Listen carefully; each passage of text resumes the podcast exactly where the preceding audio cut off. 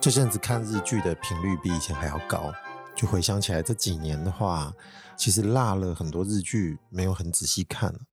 然后最近就发现，好像一部跟一部之间的那个间隔就会稍微短一点。就几年前可能看比较多，可能韩剧、美剧会挤的时间会多一点。那最近就有一两部日剧呢，看完觉得还蛮印象深刻的。有一部现在正在播。啊，是那个菅野美穗演的，叫《我家女儿交不到男朋友》。这片名还蛮长的。我看的时候呢，觉得跟一般日剧有点不一样，或者应该说跟最近看到的日剧，虽然看的也不多，但总觉得不大相同。那这个不同，并不是它完全很新颖，而是相反的来说，它比较老旧的感觉。这个老旧该怎么形容呢？就有点像我小时候。可能在国中或者是高中的时候看到一些轻松幽默、基调的这种日剧一样，我发现他连这个配乐都有点怀旧风格，所以说里面的人呢，或者是有一些节奏，甚至他有一些笑料，你可能都觉得有一点点旧。我心里就在想，那如果是现在这个世代的人，甚至是说年轻人，是不是应该不大能买单？就可能我看一看 PPT 啊，或者是一些相关的。讨论就其实这一部剧的评价普遍都很差，大家都觉得这个松散没重点，已经播到目前为止，我在录音的时候应该出到第六集了吧？他们说看到第四或第五的时候都觉得都不知道到底剧情想要干嘛，尤其是第一集呢，一般大家都应该会觉得，就是它应该是一个具有非常强的导航意识的剧，因为毕竟它是连续剧嘛。尤其是美剧，像我们平常在讲 Netflix，它非常着重第一集，它可以带人家有多少个钩子。但是他看这部剧，就是我家女儿交不到男朋友，他第一集的时候，你会觉得，哎，看我怎么不知道他到底想要表达什么重点？而且线很多，好像重点也很多。一般我们知道的韩剧或日剧，可能都会有男一女一、男二女二，就等于说他会有一个。恋爱为主轴，或者是一个关系为主轴，那当然都是有个男主角跟女主角。那背景先不讲，那可能有男二女二，可能是交叉于或穿插于男女主角之间，可能会有一些纠葛。但是他们重点是次要的，然后主角之间的故事会比较重要。无论如何，不管是什么主题，你可能都感觉得到这样子，或者是说没有男二女二，其他人都是分散，但总是有一个重点。大家看第一集的时候，可能通常就会觉得，哎，干。这个怎么这么多重点啊？你也不知道。虽然女主角最大牌的是菅野美穗，但女女女儿好像也蛮重要的，就是一个新生代女星叫冰边美波。接着呢，第一集你就会看到，呃，妈妈或女儿，他们其实恋爱里面都有一些候选对象，然后错综复杂。但是除了恋爱之外，你好像感觉她还有亲情的重点，然后很多事情她都是陈列在你面前。如果是大家习惯或者是认为第一集就应该要让我清楚到底你想干嘛这件事情来说，它应该是完全不及格的。也就是为什么可以理解为什么大部分的讨论都觉得很想气，然后这件事情也充分反映在它的收视率上面。我记得好像维基百科上面有在日本的那个收视收视率有写吧，好像第一集还有破百分之十，接下来就一路往下滑。然后滑到后面好像就已经到谷底了吧？现在就是都是在这个八点多，但咱是讨论这个数值不是重点，就是我想不管是在日本还是在台湾这边看到的人都觉得对这出剧，尤其是一个很有名的编剧叫北川悦吏子，他的水准就提出了很多质疑，尤其这里面的笑料，都觉得啊天哪，这个北川阿姨你可以不要再闹了，很多人都提出这种看法，嗯。就其实前面这几分钟讲，就不是我今天有一些感想的重点，但是它似乎也是有一个对照。就如果大家都在强调一个有效，或者是说，呃，我要赶快看到重点来说的话，那这出剧可能很快就会被人家抛弃了。我自己在看剧的时候，其实也还蛮重视一出剧到底有没有很明白的想要让我知道他想要表达什么，或许是说他不用讲的很明白，他可以很晦涩，但是我可以隐约感觉到什么。呃，比方说几年前那个双峰重拍，那大家都知道，其实有在看双峰或者是新的这个重拍的，呃，不能说重拍啦，对不起，它应该是一个续集的概念，过了二十几年之后的续集，因为它非常不主流嘛。如果你要计较的话，你也不知道他在演什么，但它当然不是那么一回事。就以我刚刚说重视的这个检核标准来看的话，其实它仍然是过关的。过关的原因，其实是因为你不用讲得很世俗或很明白的告诉我这个故事要什么，但是我隐约感觉得到的话，这是最重要的。今天要问我这个日剧它到底有没有这个标准？其实我至少看下来到前面几集的时候，我确实是疑惑的。但为什么我还会一直看下去？而且我怎么觉得还不错？我记得我跟身边周遭的人好像还不止一位提过这部剧，我觉得我不知道为什么自己还蛮喜欢的。但这种感受跟体验，好像第一个直觉会觉得好像很久没有这种感觉了。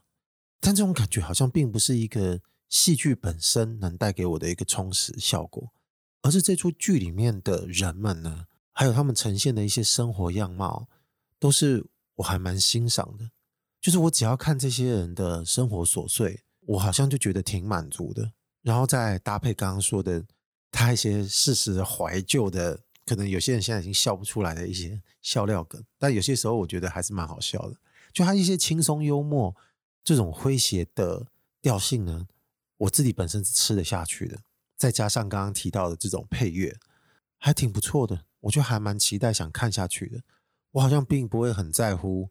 所有的人事物或者是路径一定要开花结果。但是我这边要强调一点，又跟一些我看过的某一些日剧，它强调的非常无意义系的这种路线不大一样。比方说，我记得有一个日剧有点长，我可能会念错，但是看过的人应该知道我讲的那出剧是什么，就是呃，汤与面包与猫还有好天气，就是一个陈列的名词。它好像有四集吧。这出剧讲的就是一个从出版社。离开工作的人，然后他把他妈妈在经营的一个便当店吧，还是传统的快餐店之类的东西顶下来，改做成卖三明治跟汤的餐厅，就是一个很简单的生活步调。这个东西在我的理解上呢，它的无意义性格特别明显，所以我在看第一集的时候，我就知道他没有打算要跟我讲一个很明显的剧集主轴。也正因为如此，所以其实我也明白他的主题，所以他跟看一些很呃我们比较能够理解的传统式的这个剧情的这个结构的进行方式呢，其实对我而言都一样，都是一个很明白的事情。啊，这个刚刚一开始就提到这出我家女儿交不到男友呢，她好像都不隶属于这两种的哪一种。我其实讲这些东西都不是要讲说她到底是多么的特别。她的艺术性其实确实不是很高，它就是这个生活感啊，让我就一直忍不住想看下去。我试着想要去分析一些看的感觉，那我就在想，诶，看完这出剧每一集的时候，其实心情都还不错，而且他好像有点感染到自己本身看待人世间的方式。但剧其实通常都是这样，就是他有点能量的话，其实他都会对你看完戏之后。在外的一些心情带给你一些影响，那也 sometimes 是负面，有时候可能是正面的。这出剧是挺正面的。那说到这里，我又得提另外一个，就是之前也是被人家推的，呃，是一个也是日本的，之前在去年年底的深夜剧，就等下说是 BL 剧，它讲的是男男之间的恋情，然后一集很短，好像才半小时吧，哦、叫做也是很长。我看这个为什么最近的剧都都要这么长啊？名字叫做“如果三十岁还是处男，似乎就能成为魔法师”啊！他其实里面呢，爆个雷哦。我我在想，可能看的人早看过了，不想看的，也许你有机会你就去看，而要不然的话，听听这个剧情大概也无妨。我不会讲很多了，它其实也很简单。它就是啊、呃，因为日本的好像那个网络论坛常常会说，可能就是等于是日本的 PPT 吧。他们的论坛好像其实流传的一些。算是蛮诙谐的一个梗，或者是说有一个都市传说，就是一个男生，如果你到了三十岁还没跟别人发生过关系的话，你就有可能会成为魔法师。那具体是什么样魔法师？当然我没调查，没做研究，没没有那么有兴趣到这个地步，就是只听说，我只记得有报道写过，就是他其实是有这个事实基底在的。那这个剧呢，就是依照这个基底来说，主角是一个上班族。大陆的词叫“社畜”，我觉得这个词其实还蛮 还蛮好的，也不能说好了，就是这个词还蛮精准的，所以我觉得还还能用。就是说他是一个庸庸碌碌的上班族，没有感情经验，然后他自己认为自己也是一个不起眼的一个男性。然后呢，他日子这么一过的时候，到了三十岁，生日一过，早上醒来，第二天上班的时候，就开始产生一些变化。他就发现，看。我怎么稍微跟别人碰到的时候，我就可以知道这个人现在心里在想什么。剧里面的呈现方式就是他直接听到了那个话外音，嘴巴没有在讲，这个人心里在说的话呢，直接就被他听到了，然后他就很恐慌。那这个剧情呢，延展还蛮快的，然后这个节奏很快，一两集之后就还是第一集啊，应该是第一集，对不起，第一集就发现了呢，他进了电梯，结果跟公司的一个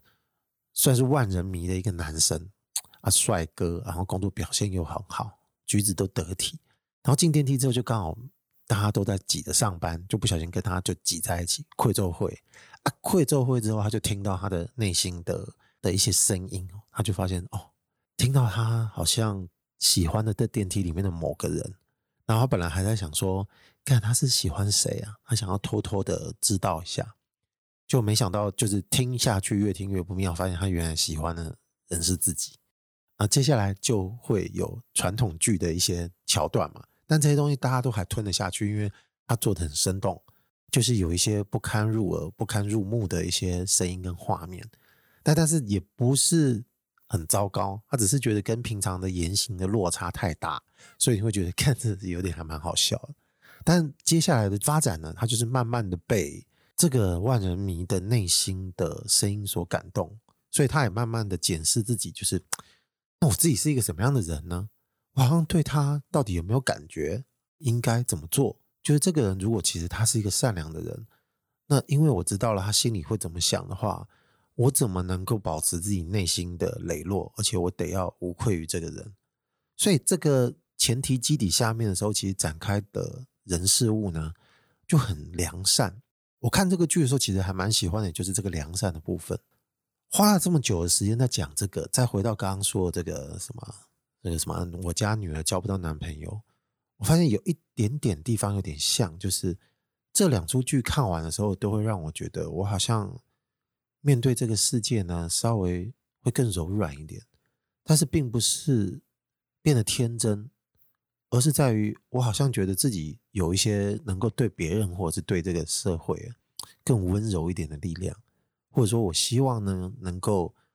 为他人带来更多的帮助，或者是说为他人带来更多好一点的感受。这但并不是说，如果说我在捷运坐车的时候被他踩一脚，然后我就说哦没事，你继续，不是，就是不是那种摩托卡给代志。当然，那屌的还是要屌啦，而是在于说，你可能会想到还有另外一种方式可以去应对，也或者是说，你可能以为很多人事物。以前的方式只有一种，那你可能就会觉得就这么一种而已。还有另外一个还蛮重要的一点，就是面对这个世界，还有自己想要去实现的一些理想，但这个理想可能不是很具体啦，不是说干我要成为画家或者是什么的，而是说你对于某些事情的这个积极度呢，或者是对于某些事物呢，其实你又会觉得有点不想放弃的感觉，或者是你不想要放弃自己成为什么样的人。我觉得这个其实还蛮了不起的。说着说着呢，可能会被听的人觉得好像我现在试试图要把我看的这两出，也不就是生活日常的日剧讲的那么伟大。所以，嗯，我必须要先在这边澄澄清一件事情，就是说，有些创作物哦，不管你听到的是音乐也好，古典乐、流行歌曲、电影也罢，戏剧类的形式、电视剧也有可能，它有时候其实它所呈现的一个。样貌，但它可能有些时候是这个作品本身艺术性很高，它带给你一些想法；但有些时候是因为它这个文本或者是它这个样貌已经留在你心中，经过自己本身的一些加成呢，它本身已经变成一个有两个字叫载体哦，就可能这个字以前我在别别集在聊的时候也会很自然的讲到这个东西。我就假设其实大家对这个意思是能听得懂的，就是说它它就是一个一个什么的东西在那边而已，它已经被我就是升华到说，它是可以被我拿来讨论的模型。是不是其实这个剧已经本身具有那么强大的能量？其实我已经不确定了，或者是说，其实对我而言也不是很重要，因为呃，我得到了什么事情之后，其实我可能自己内心就会跟我现在看到的东西有一些你来我往嘛，哈，就是有一些交互，所以得到的感想肯定不能说全然从这边来。举一种说法当例子好了哦，我们一般人说，我看到了什么作品，他从他那边获得了什么力量，或者是我听了谁说了什么话，获得了某个力量。所以刚刚在说这些东西的时候，可能会被这么解读。那我们可以换一种说法，你可以说，不如是说你自己本身的内在力量其实一直都在。那用一个比较俗气的说法，可能说它是沉睡在你的身体或你的心智之中，那只是碰巧被唤醒而已。那等于说这个钩子呢，它有没有刚好把你这个门给勾开了嘛？啊，那有些人可能不会啊，就是他这个打开方式不对，或者说力道不够强，那可能就觉得没什么意思。这也是为什么我刚刚花了时间在讲那出日剧，在普遍的评价上面都不高，是因为大家其实对于这些事情可能会觉得没什么有兴趣的。那我就把这个东西看得很可贵，但是我也相信，我不认为别人可以否定我认为这个很可贵的部分。只是在于说你愿不愿意，或者是说你本能会不会沉浸在这个欣赏角度里面去。但是我今天讲这件事情很明白的，就是要说我要从这个角度去谈我想说的这个获得力量的事情，获得这些不知名状这个力量之后，就会告诉自己说我可能会有更多的勇气，或者是说我有更善良的心，或者是我具有更温柔的包容力去面对这个世界。接下来，可能不管你在什么样的人生阶段，或者是在什么样的年纪，都会有很多困难跟这个枯燥的部分。尤其是有些枯燥的事情哦，好比说念书，或者是你反复在执行一件事情，你在训练自己成长，或者是达到某个境界，或者是成熟的时候，这个枯燥在各种领域几乎都是无法避免的。比方说，我们以前在求学时代，我们自己是做设计的学生。我们可能要画很多图，或者是做模型。其实有时候不只是在你思考概念跟成型之间，你要如何把你的理论或概念去做转换或实践。这个时候你可能觉得它是一种愉悦过程，但是其实你纵观来看的话，你会发现其实你更多时间的比重都是花在一些更被视之为枯燥的部分。比方说，你画图的时间特别长，你要做模型的时间特别久。然后你只能依赖一些情况让你支撑下去，比方说你可能会一直听音乐，但这个已经几乎已经是一个很普遍的行为了。就是今天问设计系的学生，在熬夜，大家在工作室做事情的时候呢，同学们大家一起聊天拉塞，然后可能讲一些干话，然后一方面听着一些大家都有共感的音乐，但有时候是摇滚乐啊，有时候是情歌，就是什么都听嘛哦。重点是让自己进入某种，哎，还蛮心情亢奋的状态，去面对这些很枯燥的时刻。那有些时候，如果少了一些支撑的时候，你就很容易会把这些东西抛弃掉。也就是说，你可能会让我自己很本来想保有的纯真呢，你就先用一笔一笔把它化掉了。或者是说，这个纯真其实不是一个很绝对性的纯真，而是说，面对某些事情的时候。你总是有一个，呃，你很不想放弃的一个梦想，或者是一个心愿。那这个心愿其实当然了，你 不是说要去危害世界，而是说你可能想要成为一个更好的设计师，或者是说，我就专心的想把我现在想做这个题目的作品给做好。那当然，你今天换过来讲，就是你可能有别的人生目的的时候，如果你还在这个场景，那你可能就要赶快换跑道。讲到这个，就刚好有一个更适当的例子来说。我记得那时候我刚念建筑系一年级的时候呢，其实不乏有些学生刚进来，他可能对于念建筑这件事情呢，他的理解可能跟别人不大一样，或者说，其实我们如果一般有六七十个人，可能有六七十种样貌，那可能有些趋同，那有些可能差异比较大。有些人来念之前，他可能没问过念过建筑系的人，他可能会以为说建筑系的辛劳程度跟一般念书是差不多的。后来才念的时候，才发现原来他在物理或肉体上面的那个耗损是特别大的。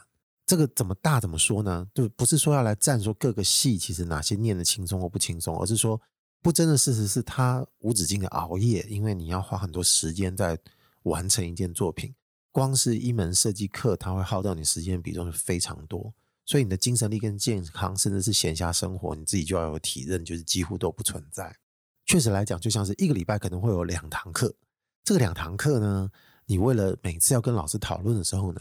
都会要求你。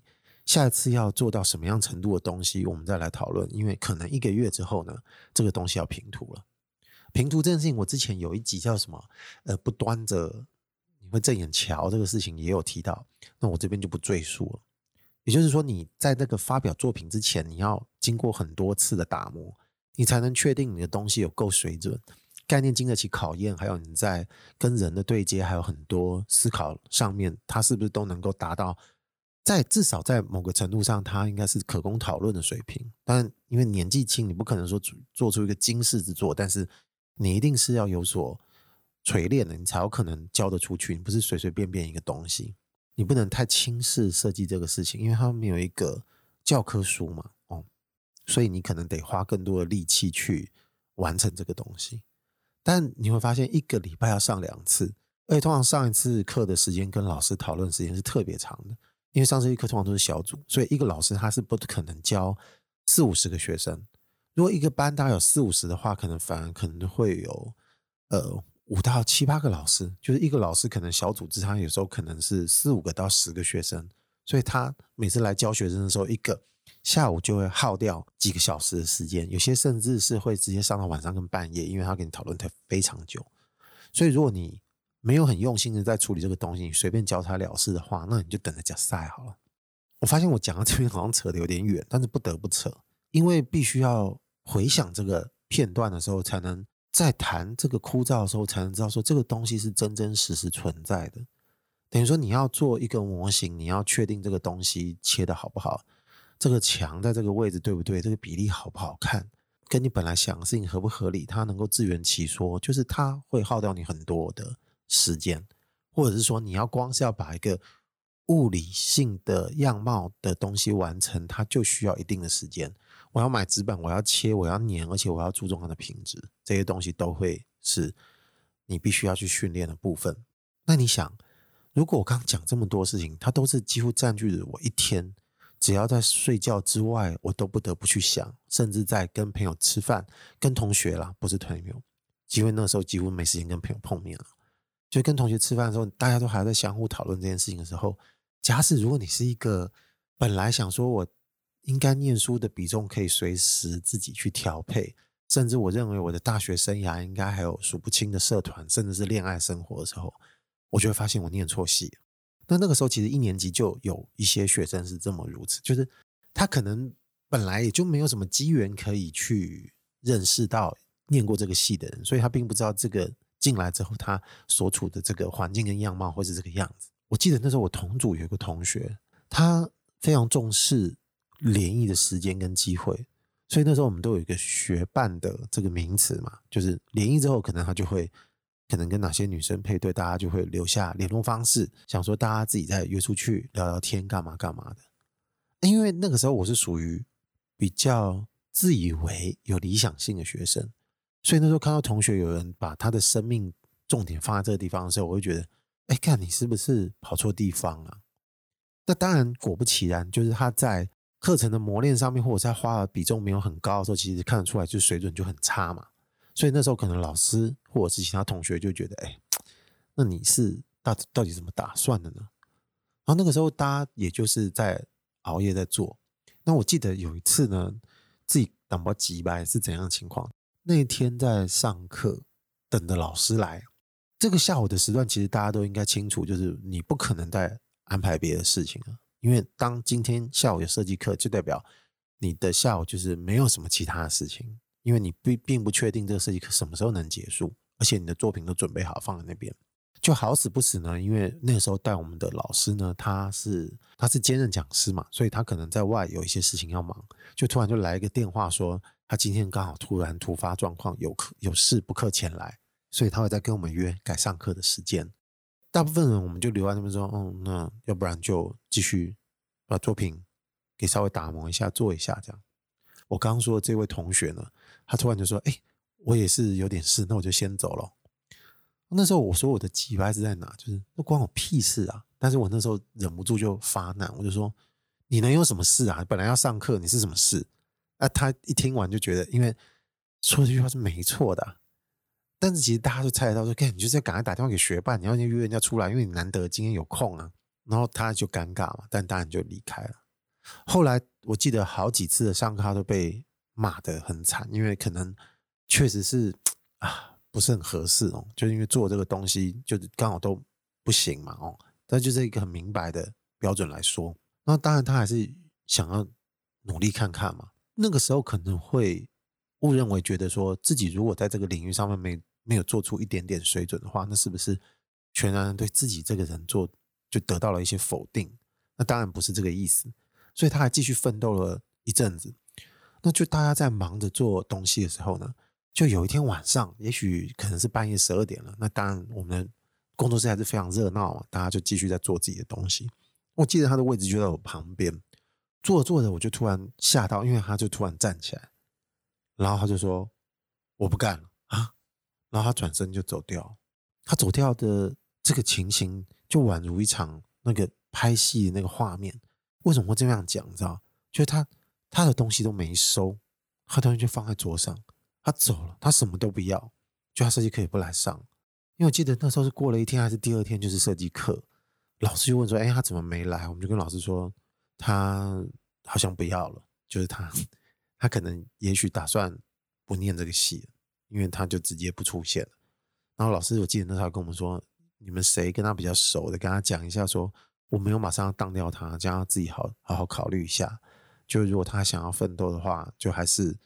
今天课没来，我还是不计较，这样就对了。但没想到他心意已决。我觉得不管是他是不是一定要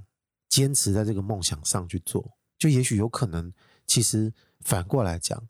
现在在忙碌的这些事情，可能都反而影响到他对于自己想象想要去做这个生活的纯真性受到了威胁。也就是说，嗯，我们不讲绝对，我们讲相对的话。在我们眼里看来，我们现在追求的纯粹跟纯真，其实是我们现在自己对于这个理想的坚持。我们想要做好设计，我们想要成为一个还不错的设计师。但对他而言，他可能觉得他要体验生活这件事情是不能被抹杀掉的，因为正年轻正青春，能说这个东西不对吗？其实我想想也对，因为其实有些时候我们自己这一个领域的学生呢，或者是说大家长大之后，常常就会说。啊，好羡慕！就是我在那个时期没有挥霍过青春的时候，有一种没有真切活着的感觉。但当然，我们人生可以找各种的说法跟角度让自己好过嘛。那这也是我今天其实本来要讲的重点。就比方说，如果今天看了一出还不错的剧，就让我可以更加的对这个设计，或者是对自我旨意呢，能够产生更强大的力量去坚持，且告诉自己我有能力去克服很多难关，然后还有去面对很多接接下来林林总总的枯燥，那当然这是不错的事情。再来就回到刚刚说这个两个很通俗的这个日剧，它其实并不是具体要告诉我我要在事业上打拼或是什么的，只是要告诉自己活着的时候，我能不能拥有更多的热情跟更多的包容力。但是我们也知道，就是这个社会其实并不是。我们自己看的如此的正面，或者是说会被导向这个很做作的心灵鸡汤的方向去，因为这个险恶跟他人地狱这种概念，其实还是无时不存在。每个人，或者是我们可能就会让别人不好过，或者是你可能只是想要做执行一个美好的事情，但是在另外一个角度上面呢，它可能就是一个伤害。就比方我刚刚说以前在念金融系一年级的这个例子的事情来看，但无论如何，你都是希望自己本身具有这个。很强大的能量了，或者说这个能量不至于太少，能够支撑自己去面对这些东西。如果说其实这个社会并不是这样的时候，那你怎么能够让自己觉得你很有这个能力？就是你自己本身要对周遭进行一些渲染的动作。它这个渲染并不是真正别人能够被你感染，但真正有可能会被感染这个东西，我觉得可以等下再讲，而是说。我觉得这个东西，他自己在自己自我这一关的时候，你必须要掌握一些滤镜的动作，就是你至少要看什么东西，它都是美好的，或者是它可能美好。我会觉得人世间都是可奋斗也可善良的。滤镜这个结果能不能给我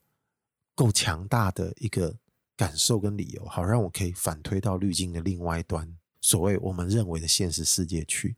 就变成一个相互感染的行动。这是一个譬喻啊。其实这个世界还当然是一个模糊状态，不是说视力不好这个模糊，是你你无法真实的去定义这个善跟恶。这个概念只是在我在讲这件事情的说法的时候，我们可以帮助自己比较能够去理解，就是我们现在到底是处在什么样的状态。但事实上，时间是在走的，事情是在跳的嘛，所以有可能这个滤镜其实它是到处折射，或者是说它其实时而真实，时而不真实。那这种瞬间其实。有时候你当然就会存在一些事情，就是我们会有点自欺欺人嘛。就是我会告诉自己说，其实我是值得奋斗，但可能在某些心态或某些时刻来看的时候，你会觉得其实完全不是这么一回事，或者说你会觉得前一秒钟的自己怎么如此的愚昧跟傻。但这些东西本来就是一个正常的摆荡状态，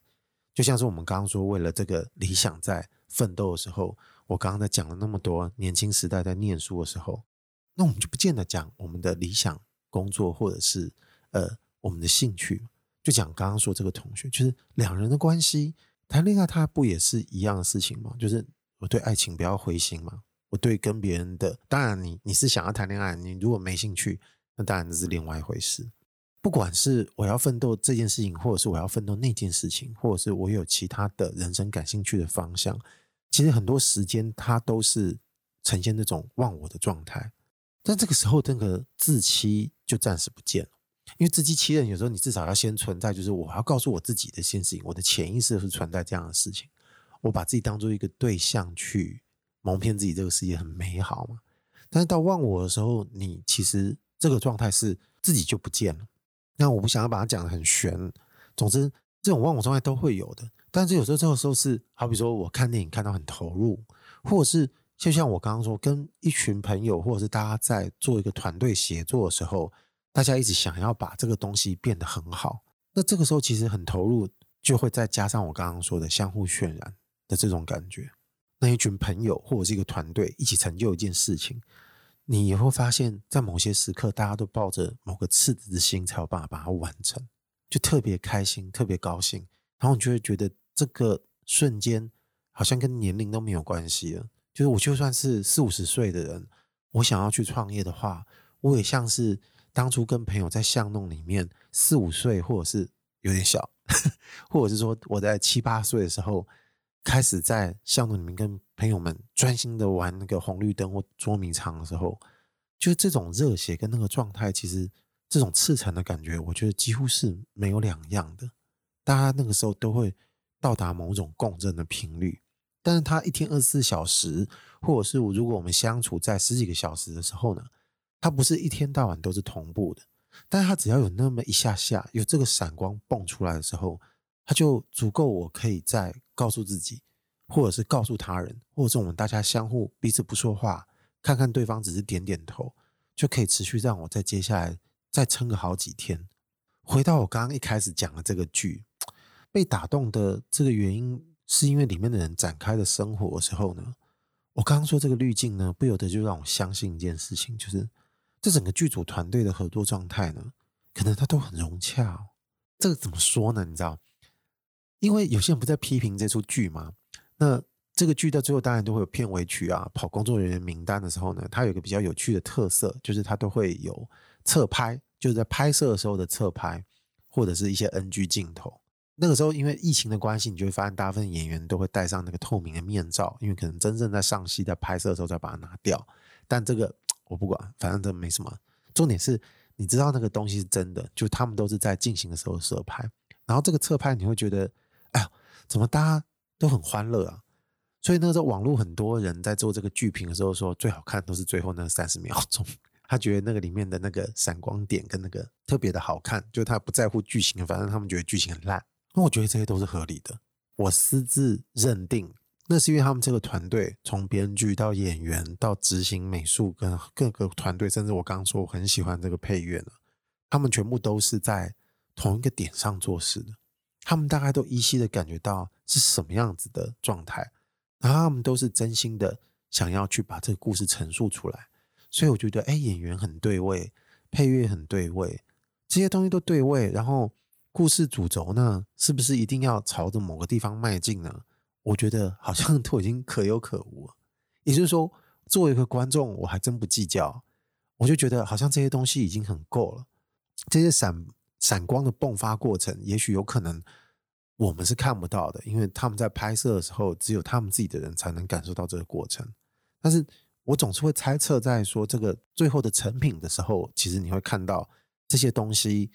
它其实是暗指的，在那个当下，在制作的过程中呢，其实可能都是有一个赤诚之心在里面的。那我们回想，我们人生其实有多多少少都应该见证过这种闪光的时刻。然后这个“闪光”的这个字，我觉得其实还挺好的，也挺好用的，因为大家不是在讲情人爱放闪吗？其实也不也是吗？很甜腻的状态下面，其实我们可能路人经过，觉得看我们啊，真想把这两个人打一顿，或者是说肉麻到我完全无法有共感。但我，没关系嘛，反正他们那个泡泡已经把他们都围在一起了，你不能否认他们两个人在那个时候是真实的、很甜蜜的。那这件事情可大可小，是一段亲密的关系，或者是一个乐团大家在一起把一首首我们觉得超棒、超屌的歌给写出来，然后我们把它给完成。或者是说，只不过是一群朋友们许久不见的一个饭局，进行一个超有品质的聊天，在那个当下，就大家的默契达到某种频率，获得一种共振，就一起激昂，一起开心，然后我们才能在接下来面对下一个小时的枯燥或难关，或者是明天即将开会要被客户臭骂一顿或什么。但是呢，这个讲下来呢，你会发现好像。返老还童哦，这个好像不能靠一个人才能达成的，或者是说，其实你也可以靠一个人达成，但是呢，你没有办法靠一个人，呃，什么东西都不接触才能达成。就像是我在看刚刚提的这两出日剧，其实我都有充分的感受到，我跟别人的交互，或者是说我面对这个世界会更有温柔、更有勇气。但是其实并不是有他人在跟我聊天的时候跟我达成。而是看着另外一群人，他们正在执行出来的一个东西，它能够真正的打动到我。这个时候不是也是一个蛮有趣的事情吗？比方说，我今天录完这个东西，如果有缘人能够听到，然后他也不会觉得说干妈你是公杀小，他也愿意跟我莫名其妙听到最后的时候，他也许会觉得，哎，接下来几个小时，哎，好像都还蛮爽快的。我也希望以后多一些时间，不管是我自己。还是以后交互的人，无妨变幼稚一点，不是也有时候还不错吗？这不代表说你不可能不成熟，或者是你要对别人很北吧？因为我认为这个成熟的事情哦，它还是必须要保有某个程度的纯真，它才能被称之为成熟。要不然你就用另外两个字来形容就行了，就是老成或老气。OK，今天讲的就差不多到这边。你收听的是网络上的芳龄，我是阿贵。拜拜。